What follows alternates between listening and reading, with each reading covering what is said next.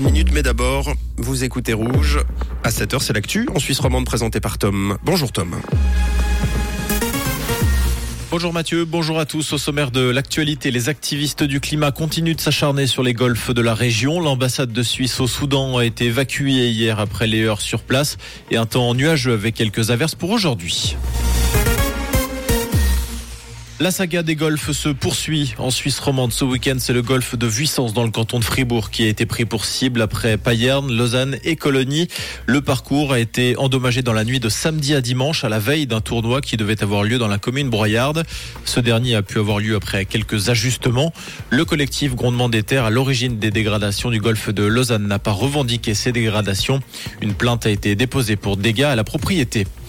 Situation toujours des plus tendues au Soudan. L'ambassade de Suisse dans la capitale Khartoum a dû fermer hier pour des raisons de sécurité en cause de violents affrontements entre le chef militaire du Soudan et son ex-bras droit. Par ailleurs, les premières évacuations vers l'Éthiopie et Djibouti ont pu avoir lieu, notamment grâce au soutien italien et français. En tout, les autorités estiment qu'environ 200 civils suisses se trouvent au Soudan. Les pluies tombées durant ce mois d'avril en Suisse vont tout juste compenser les sécheresses inédites de ce début d'année.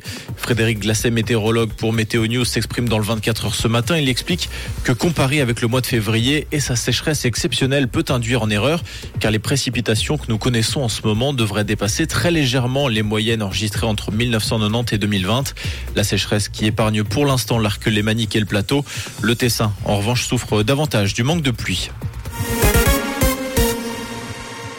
La pollution de l'air particulièrement meurtrière chez le jeune public. Chaque année, ce sont 1200 décès prématurés qui sont enregistrés en Europe chez les enfants et les adolescents selon l'Agence européenne de l'environnement. La pollution ambiante qui augmente le risque d'asthme, d'insuffisance et d'infection respiratoire. La plaine du Pau en Italie, les zones proches des grandes centrales à charbon ainsi que les grandes villes du centre et de l'est du continent sont particulièrement exposées à une mauvaise qualité de l'air. Retour à Lausanne, Frida Kahlo a attiré près de 75 000 visiteurs à Lausanne après quatre mois à Beaulieu. L'exposition immersive sur cette peintre mexicaine a fermé ses portes hier. Ses organisateurs parlent d'un magnifique succès. Opus One qui produisait cette représentation a d'ores et déjà annoncé une nouvelle production immersive pour cet automne. Une proposition qui prendra de nouveau ses quartiers dans les halles de Beaulieu à Lausanne.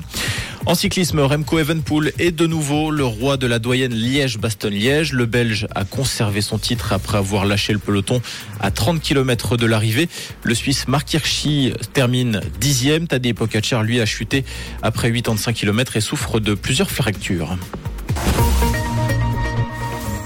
Et pour ce lundi, un ciel nuageux avec les dernières pluies possibles annoncées en matinée. On compte 5 degrés à Concise à Provence et 8 degrés à Lutry et à avec le rapide passage à un temps ensoleillé et puis des rafales de vent à prévoir sur la région ce début de semaine. Un très bon lundi et bon petit déj avec Rouge.